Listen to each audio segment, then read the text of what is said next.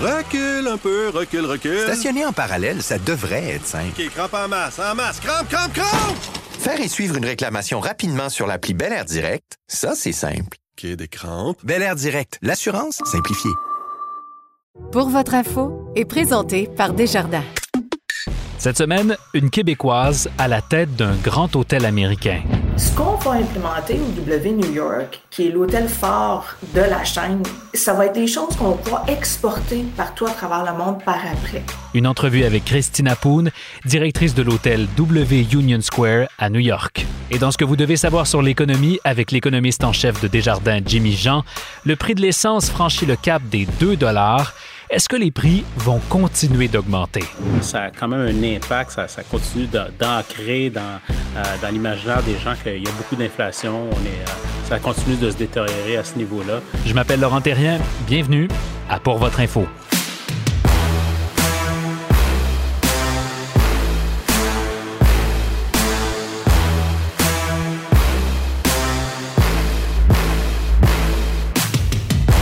Bonjour à tous.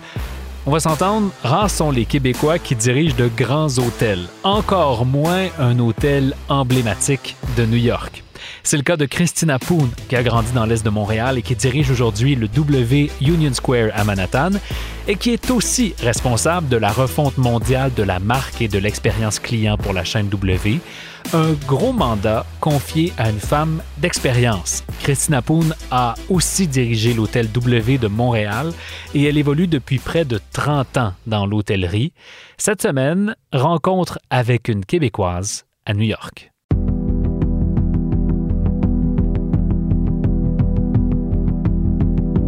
Christina Poon, bonjour, bienvenue pour votre info.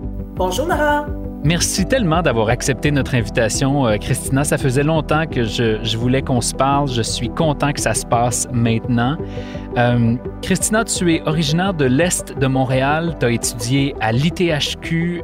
tu as gravi les échelons en commençant, disons-le, vraiment au bas de l'échelle dans l'hôtellerie. Pourquoi l'hôtellerie? Pourquoi cette passion-là dans toute ta carrière? C'est c'est une histoire assez loufoque. Euh, tu sais, à 16 ans, on se cherche, on... puis il nous donne du temps avec un conseiller en orientation de carrière. Je m'assois dans son bureau, il me dit Qu'est-ce que tu as le goût de faire? J'ai dit J'ai le goût d'aller en mode. Il me dit Certain, toi et tous les autres filles en secondaire 5. C'est pas une bonne idée. Bon, on va trouver d'autres choses. Euh, puis en me posant des questions, on découvre que j'avais une passion pour le voyage. Mes parents m'amenaient partout dans le monde. Euh, en plus, tu es polyglotte, tu parles anglais, français, chinois, euh, tu adores les événements sociaux et la cuisine.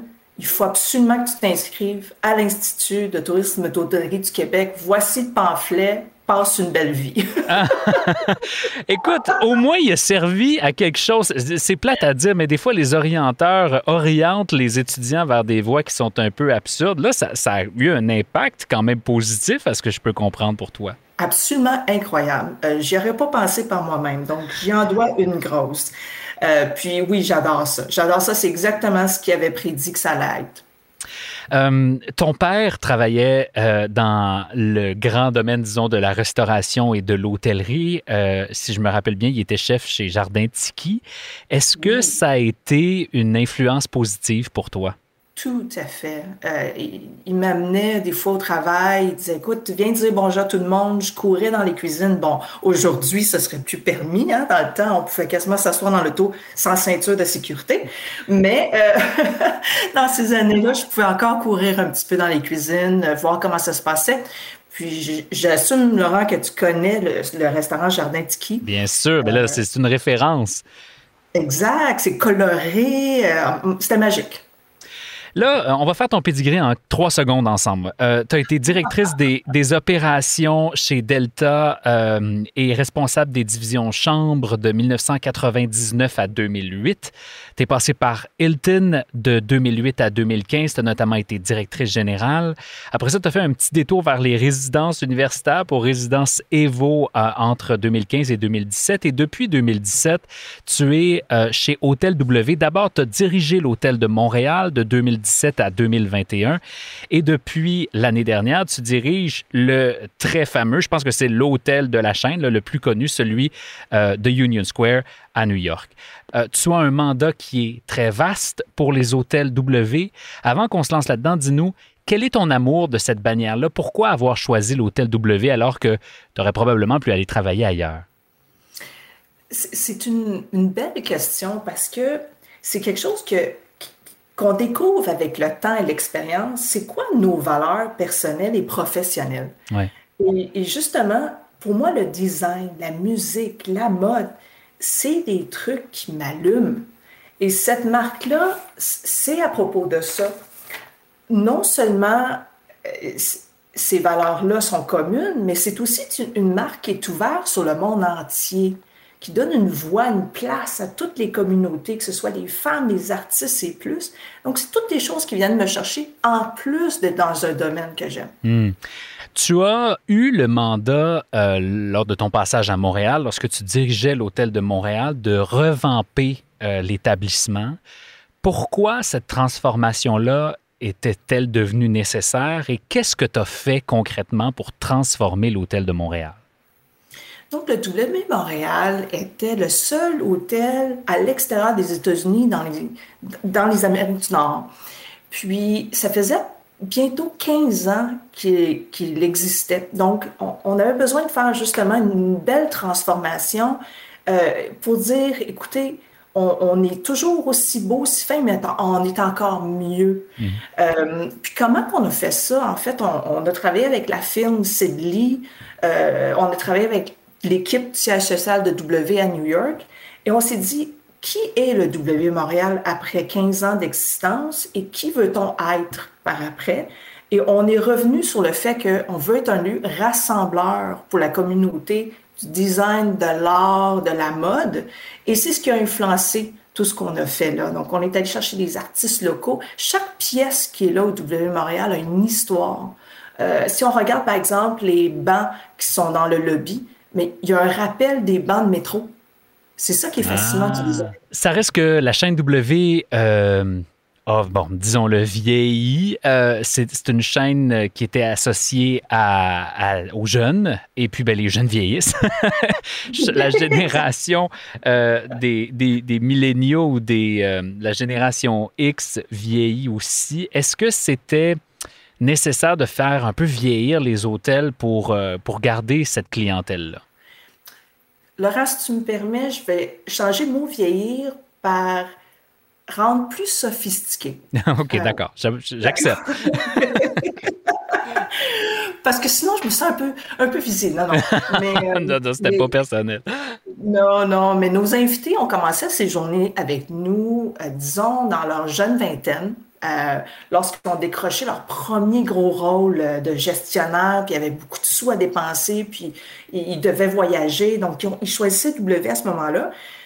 Ces invités loyaux-là sont restés avec nous tout ce temps-là. Donc, aujourd'hui, ils sont dans leur quarantaine. Ils ont encore plus de revenus disponibles. Ils aiment toujours W, mais en effet, peut-être pas aussi sombre et peut-être que le volume de musique pas aussi fort.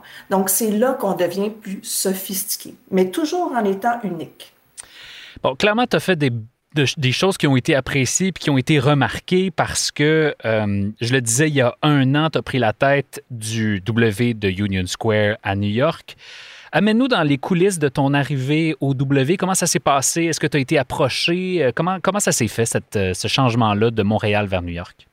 Premièrement, c'est pas la meilleure idée de changer d'emploi et de pays en pleine pandémie. Bon. Ouais, c'est pas, pas recommandé habituellement, effectivement. non, j'étais tout seul à l'aéroport, tout seul dans l'avion presque. Euh, puis les gens me regardaient comme pourquoi tu voyages au juste là, c'est presque la fin du monde. Mais euh, face à part l'arrivée à New York, j'ai eu des belles surprises parce que on a des idées préconçues de comment les New-Yorkais travaillent, comment ils vivent.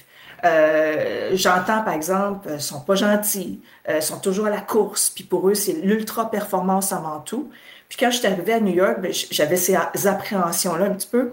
Au contraire, j'ai été accueillie très chaleureusement par absolument tout le monde, que ce soit l'équipe qui est là-bas, la communauté qui est sur place euh, et mes, mes, collègues de travail new-yorkais. Donc, vraiment un bel accueil. Et j'adore New York. C'est, c'est la ville qui a été faite sur mesure pour moi. Ça a tout ce que j'aime dans la vie dans, une- dans un, même euh, quelques mille pieds carrés autour. Donne-nous une idée de la reprise de la vie normale à New York. Est-ce que c'est un peu comme à Montréal où on sent enfin un peu plus de liberté puis un peu plus euh, la capacité de revenir à une vie normale? Est-ce que c'est ce que tu vis aussi dans euh, la métropole américaine? En fait, j'ai commencé à vivre ça un mois après mon arrivée l'année passée. Donc, à pareille date, au- disons autour du 10 mai 2021 à New York, la vie reprenait déjà.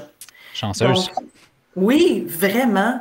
Et ce que ce qu'on vit ici à Montréal en ce moment, on parle de pénurie de personnel, il manque des choses euh, au niveau de la chaîne d'approvisionnement. C'est des choses que j'ai vécues il y a un an et qui se stabilisent un petit peu plus pour nous déjà. OK, ben peut-être que ça, c'est annonciateur de, d'une accalmie aussi au nord de la frontière américaine. En tout cas, on le souhaite. On- Revenons à, l'hôtel W de New York. Est-ce que le, le W de Union Square vit les mêmes euh, enjeux, les mêmes problématiques que tu as rencontrées à Montréal, c'est-à-dire une clientèle qui change, qui, bon, devient plus sophistiquée? J'ai entendu le message. Euh, Est-ce que finalement, tu vas recréer ce que tu as fait à Montréal? Oui, et mais recréer, peut-être c'est pas les bons termes parce que en fait Montréal on le fait pour le W Montréal. Donc là on va faire un travail similaire, oui, pour le W New York, mais en pensant même un peu plus loin que ça et dire ce qu'on va implémenter au W New York, qui est l'hôtel phare de la chaîne, c'est, ça va être des choses qu'on va pouvoir exporter partout à travers le monde par après. Donc, si on dit le lobby, on va recréer l'expérience d'arrivée du client dans le lobby, dans cet hôtel-là, mais on réfléchit aussi à dire, est-ce que ce qu'on va réinventer ou on va changer peut être importé aussi au W Osaka au Japon? Donc, c'est là où on, on monte d'un cran ou quelques crans même, le niveau discuté. Oui, c'est ça, parce que donc tu es au cœur de l'équipe qui est chargée aussi, non seulement de, comme tu le disais, t'occuper de l'hôtel de, de New York, mais de repositionner la marque aux quatre coins du monde. Ça doit être un défi parce que dans le fond, chaque hôtel est différent, j'ai l'impression, puis chaque ville est différente aussi. À quel point est-ce qu'on est capable de recréer à Osaka ce qui se passe à New York? En gros, est-ce que c'est vraiment exportable? Je dirais que oui, parce qu'on parle vraiment de l'expérience. Donc, on parle pas d'une couleur ou euh, d'une coutume, mais plutôt de l'expérience. Par exemple, si on dit, lorsque les clients arrivent, on aimerait, ou les invités, on aimerait que les invités aient l'opportunité, par exemple, de choisir un parapluie avant de partir de l'hôtel, euh, parce qu'il pleut cette journée-là. Mais ce serait quelque chose qu'on pourrait instaurer dans tous les hôtels Ouais, que nous avons à travers le monde. Donc, c'est des décisions comme ça qu'on prendrait vraiment au niveau de l'expérience client. Donc, tu es là depuis un an. Donne-nous une idée de ton, euh, de ton plan, de ce que tu as en tête, puis de ce que tu es en train d'implanter. Est-ce que déjà vous voyez des changements ou des améliorations? C'est des... En fait, c'est un petit peu tôt. Où nous sommes présentement rendus dans, dans l'étape, euh, si on veut, de, de la transformation, c'est au niveau du design. Donc, on commence avec le design lui-même.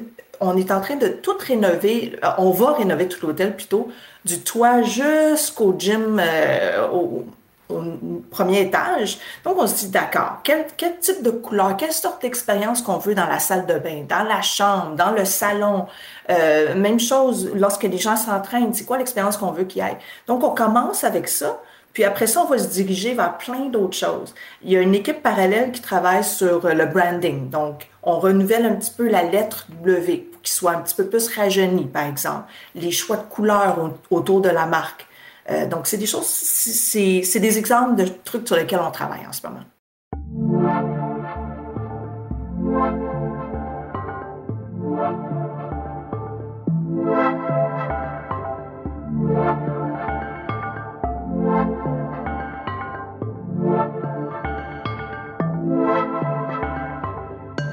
Je te propose, Christina, une réflexion euh, sur la place des Québécois euh, à l'international. Parce que là, tu, viens de franchir une étape importante pour ta propre carrière personnelle, mais aussi pour le rayonnement du Québec à l'international. Des exécutifs euh, québécois qui gèrent de grandes marques mondiales, il n'y en a pas 2000. Euh, c'est un groupe restreint de gens et félicitations pour ça. La première question pour toi, c'est un Québécois qui dirige une marque mondiale, il est perçu comment? Et est-ce qu'il y a encore certains préjugés ou des limites culturelles que tu ressens quand tu t'adresses à des employés ou à des partenaires internationaux? Je dirais au contraire, c'est une force de venir euh, d'une place comme le Québec. Euh, j'ai justement réfléchi à cette question avant notre discussion. Selon moi, là, nous avons un, tellement un beau mélange composé du joie de vivre latine, la passion, le, et le sens des affaires anglo-saxons. Donc, c'est ça qui fait qu'on est différent. C'est qu'on a les deux côtés de la, médaille et on apporte une, très belle couleur à, nos visions quand on, est, on, amène, on, ça avec nous ailleurs dans le monde. Et les gens le remarquent, l'apprécient et c'est une force. Tu disais y avoir réfléchi un peu à ce que ça veut dire être une Québécoise qui rayonne à l'international. Est-ce que ça vient avec une certaine forme de pression aussi, c'est-à-dire que euh, on, a envie que nos personnalités québécoises réussissent à l'étranger. Est-ce que tu la sens, cette pression-là, de devenir une, figure positive pour le Québec? Peut-être. Posé comme ça, peut-être. En même temps, je suis une fille qui vit très bien avec la pression. Euh, ça me pousse à, mieux performer, à aller plus loin. Donc, j'adore ça. Et si ça encourage d'autres Québécois à partir à l'aventure, je dis pourquoi pas, hmm. tant mieux. On a tant à offrir. C'est quoi tes ambitions à plus long terme? Je veux dire, bon, ben, on voit ta progression. Là, clairement, il y, a, il y a un fil conducteur qui est l'accueil, qui est, qui est l'hôtellerie, qui est euh, l'hébergement. Mais euh, est-ce que tu as d'autres ambitions? Plein, plein, plein. Laurent, on a toute la vie devant nous. Donne-nous des exemples. À quoi tu rêves? Écoute, j'aimerais ça explorer euh, probablement le côté de l'Europe un peu. Euh, donc oui, il y, a, les États-Unis, là, je suis à New York, il y a, encore beaucoup d'États aux États-Unis à explorer, à, regarder, mais vraiment être en charge, par exemple, euh, ça peut être le volet États-Unis de la compagnie ou européenne de la compagnie. Ça, ça me charmerait euh, beaucoup. Est-ce que c'est un message ou est-ce que c'est déjà quelque chose qui est dans les plans? Est-ce que, est-ce que on, peut s'attendre à une virée européenne bientôt? Ah, peut-être, peut-être. Ce qui c'est, voilà, ça, c'est un autre avantage de parler euh, le français. Ah! Ça, nous permet d'être exportable euh, beaucoup plus qu'une personne qui ne parle qu'anglais. Est-ce qu'il y a un hôtel W en France? on avait le W Paris, mais euh, comme tu le sais, moi, je travaille pour Marriott International. Donc, Marriott a en fait, oui, la bannière W, mais Marriott a aussi 29 autres bannières sous son chapeau. Alors, euh, il manque vraiment pas d'opportunités. Alors que ce soit avec W ou une autre marque avec Marriott, il y a beaucoup de potentiel. Et en plus, c'est une compagnie qui investit beaucoup, beaucoup dans la relève. Euh, alors, pour moi, j'ai, ils sont super. Ils m'ont préparé un plan euh, de progression de carrière. Ils me donnent tous les outils nécessaires, dont une coach euh, exécutive hmm. pour me permettre d'atteindre les sommets que je veux. Ben, c'est tellement intéressant que tu nous amènes sur le plan de la relève puis sur le plan des, des opportunités parce qu'on sait que euh, l'hôtellerie, c'est un des secteurs qui a été le plus affecté pendant les deux dernières années. On n'est pas obligé de revenir là-dessus. Je pense qu'on en est tous bien conscients. Euh, tu restes encore très impliqué au niveau de la relève. Tu es impliqué auprès de l'ITHQ où tu as étudié notamment. Est-ce qu'il y en a une relève ou est-ce que L'avenir en hôtellerie est un peu sombre en ce moment, puis les universitaires euh, délaissent un peu cette profession-là. J'aurais répondu oui, elle est sombre il y a un an, euh, lorsqu'on était vraiment encore en plein euh, pandémie, puis on broyait tous du noir. Là. Mais aujourd'hui, je le vois autrement, complètement. c'est un peu comme acheter des actions lorsque c'est au plus bas c'est le meilleur moment pour le faire parce qu'il y a plein d'opportunités pour la croissance et c'est exactement ce qui se passe pour les jeunes qui se sont accrochés. J'ai rencontré plusieurs dernièrement et ils m'ont dit, écoute, j'ai décroché mon premier poste de superviseur, j'ai décroché mon premier poste de responsable de département. Et je, ne peux pas être plus fière parce que je me dis, mon Dieu, ils sont 5 à 10 ans en avance sur moi lorsque j'avais terminé la THQ. Wow! C'est incroyable. Et c'est ce que je donne comme message aux jeunes qui m'approchent, que ce soit sur LinkedIn ou autrement, en me disant, qu'en penses-tu? C'est-tu un domaine pour moi? Absolument. Si c'est des gens qui sont passionnés du contact humain, oui, c'est un tellement un beau, un bel environnement de travail avec énormément de potentiel. Donc, je ne vois que du positif devant nous et il y a de plus en plus d'intérêt pour notre domaine. Ben, c'est encourageant, Christina. Merci de, cette note encourageante. Effectivement, j'ai fait une entrevue il y a quelques mois, je pense, avec Christiane Germain, qui aussi est de nature optimiste. Elle l'était moins dans cette entrevue-là parce qu'on était dans les mois sombres un peu de la pandémie. Je suis content d'avoir un autre son de cloche de cette industrie-là. Merci pour ça. Merci à toi, Laurent. Merci d'avoir été avec nous aussi cette semaine. Et puis, bon succès. On va suivre euh, l'évolution de ta carrière peut-être vers l'Europe dans les prochains mois. Merci. Ce que vous devez savoir sur l'économie. Voici Jimmy Jean.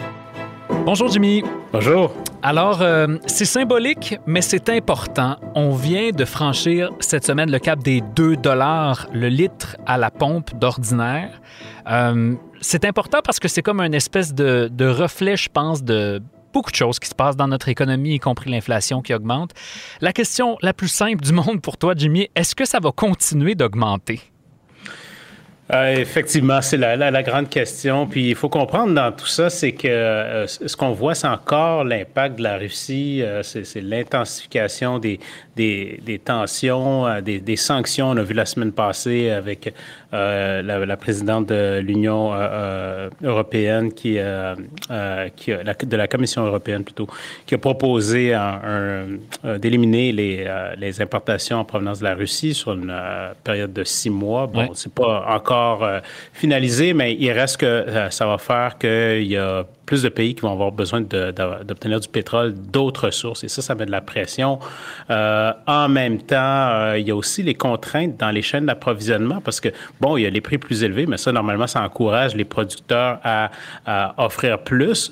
et, entre autres, les producteurs américains sont normalement très capables d'augmenter leur, leur output très rapidement. or, avec les chaînes d'approvisionnement, ça limite la capacité euh, des, euh, du, pétrole de schiste de réagir aux signaux de prix euh, parce qu'on manque de main-d'œuvre, on manque de pièces. Donc, on est pris dans ces goulots d'étranglement-là qui font en mhm. sorte qu'on n'est pas capable de réagir aussi rapidement. Donc, ça fait en sorte que toute chose étant égale par ailleurs, les prix sont plus élevés. On a vu les Américains, il n'y a pas si longtemps, ont utilisé leurs réserves de pétrole pour tenter de, de, calmer les pressions, mais visiblement, ça a été une goutte dans, dans un océan. Euh, donc, nous, euh, avec tous les développements qu'on a vus, euh, on a rehaussé notre cible pour le, pour le prix du pétrole pour la fin, fin de l'année. On s'attendait à ce qu'il y ait un recul, mais là, on, puis on pense encore que ça va arriver. On va être plus dans le milieu de la fourchette des 90 en fin d'année pour, pour ces raisons-là.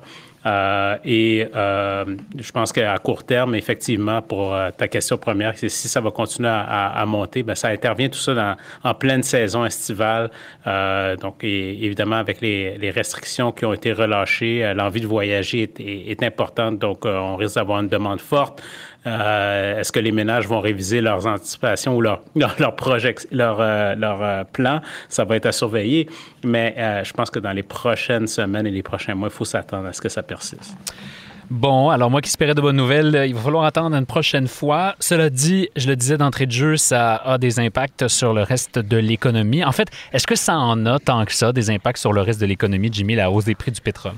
Ben, oui et non, dans le sens que, bon, 2 dollars le litre, c'est un, ça, ça, frappe l'imaginaire, mais ça reste, c'est un, 2 dollars, c'est un chiffre comme un autre. C'est juste une poursuite de la, de la tendance qu'on voyait. Donc, euh, et, mais ça, c'est clair que euh, ça, ça, a quand même un impact, ça ça continue d'ancrer dans, euh, l'imaginaire des gens qu'il y a beaucoup d'inflation. On est, euh, ça continue de se détériorer à ce niveau-là. Puis, euh, effectivement, ceux qui sont les plus lourdement touchés, ça reste encore les, les, plus petits revenus, les gens que, pour qui l'essence ou l'alimentation, ça constitue une grosse part de, de leurs revenus. C'est aussi, c'est euh, gens-là qui ont vu moins d'épargne accumulée euh, avec euh, durant la pandémie. donc, on n'a pas vraiment beaucoup de marge au niveau du revenu discrétionnaire, donc pas beaucoup de choses dans quoi on peut couper comparativement au mieux nanti pour euh, faire face à ces hausses de, euh, de, de coûts-là. Euh, ce qu'on voit, par exemple, aux États-Unis en ce moment, c'est une hausse du crédit à la, à la consommation. Mm. Et ça, ça signale que les gens utilisent leur carte de crédit pour défrayer leur, leur, leur déplacement, leurs frais d'essence. Donc, ça, c'est un facteur qui va être à, surveiller. Je pense qu'au euh, Canada, on a vu quand même dans la dernière saison budgétaire qui a pris fin avec, euh, avec le budget de l'Ontario euh, récemment, mais on a vu plusieurs provinces mettre de l'avant des mesures pour mitiger le coût de la vie, que ce soit des, des baisses de taxes à, l'essence carrément. Comme Ou un fameux 500 dollars. Ou le fameux 500 dollars, effectivement, euh, où est-ce qu'on a mis, euh, on a rassemblé un paquet de sources de pression sur le coût de la vie, que ce soit dans l'alimentaire ou dans l'énergie. Donc, on a mis en, place ces mesures-là pour tenter d'aider les ménages, euh, mais il reste que ça pourrait être, être insuffisant. Et en bout de ligne, je pense qu'avec les, les, pressions qui se multiplient, incluant la hausse des taux d'intérêt, ça hmm. fait en sorte qu'il faut s'attendre à ce qu'un ralentissement de la croissance du rythme de consommation à partir du milieu d'année particulièrement. Euh, dernière question pour toi, Jimmy. Moi, j'ai pris la décision de, d'entrer sur une liste d'attente pour une voiture électrique. Je suis allé récemment au salon de la voiture électrique. C'était rempli pendant trois jours. Il y avait des files d'attente pour entrer à l'intérieur. Est-ce que je me trompe ou ça donne envie à certains consommateurs qui peuvent évidemment se le permettre d'acheter une voiture électrique? Euh, tout à fait. Puis, euh, en fait, ça me conforte même dans ma décision d'avoir acheté un véhicule électrique en 2020. Ah, c'est bon. Donc, euh, oui, les gens se plaignent autour de moi, mais j'ai la misère à, disons, je suis chanceux. Je, disons ça comme ça, j'ai cette chance-là de ne pas subir ces pressions-là. Mais effectivement, on voit, il y a un engouement et ça, ça, vient de partout. On, regarde les moteurs de recherche, par exemple, sur Google. et effectivement, les gens s'intéressent de plus en plus à la la voiture électrique, euh, ça devient de plus en plus économique de le faire. Ici, au Québec, on a cette chance-là. Les coûts de l'électricité en Amérique du Nord, on a les coûts d'électricité les plus faibles, donc c'est très avantageux. Euh, on a vu par exemple euh, Tesla qui a connu une augmentation fulgurante des ventes de véhicules au premier trimestre, 80% par rapport à l'année d'avant. Donc ça se confirme effectivement. Sauf que en même temps, euh, y a, y a, il, faut être patient parce que les lignes, les listes d'attente sont longues et, et, se prolongent avec les problèmes d'approvisionnement. Et c'est pas tout le monde qui a ce, ce, luxe de pouvoir attendre. Si on a une voiture en ce moment qui, qui est au bout du rouleau et puis que ça prend encore beaucoup de temps, peut-être qu'on va y aller avec le premier modèle qui va être disponible, ce genre de choses-là. Mm-hmm. Et euh, aussi, euh, il reste que la voiture électrique, on parlait des moins nantis, ben, la voiture électrique, c'est en général encore euh, plus cher. Les, les, prix ont baissé, mais les, les, modèles d'entrée de gamme ont tendance à être moins d'autonomie. Je le sais parce que mon, mon, premier, ma première voiture était une e-Golf, puis c'est pour ça que je l'ai changée parce que je trouvais que l'autonomie est un petit peu limitée. Donc, dans le climat qu'on a au Québec, il y a cette considération-là aussi. C'est sûr. Heureusement, la, c'est ça. Heureusement, la technologie euh, s'améliore d'année en année, puis on voit les modèles qui, euh, qui deviennent euh, de mieux en mieux. et je vous invite d'ailleurs, si vous n'en avez pas fait l'écoute, il y a une émission qu'on a réalisée il y a quelques semaines avec Hélène Bégin sur les voitures usagées, qui est un, ben, je pense, un bon complément à, la conversation qu'on vient tout juste d'avoir. Vous irez écouter ça. D'ici là, merci. Jimmy, bravo pour ton choix d'avoir une voiture électrique en 2020. Je pense que c'était effectivement une bonne décision. Et pour tous les autres, ben, on va continuer à payer un peu plus de 2 le litre. À bientôt, Jimmy. Merci. Merci beaucoup, Laurent. C'est un grand plaisir.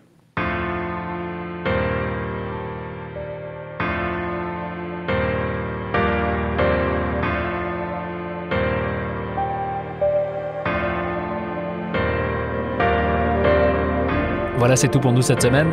Cet épisode a été coordonné et documenté par Philippine de Tinguy. Notre musique originale est signée Luke Melville.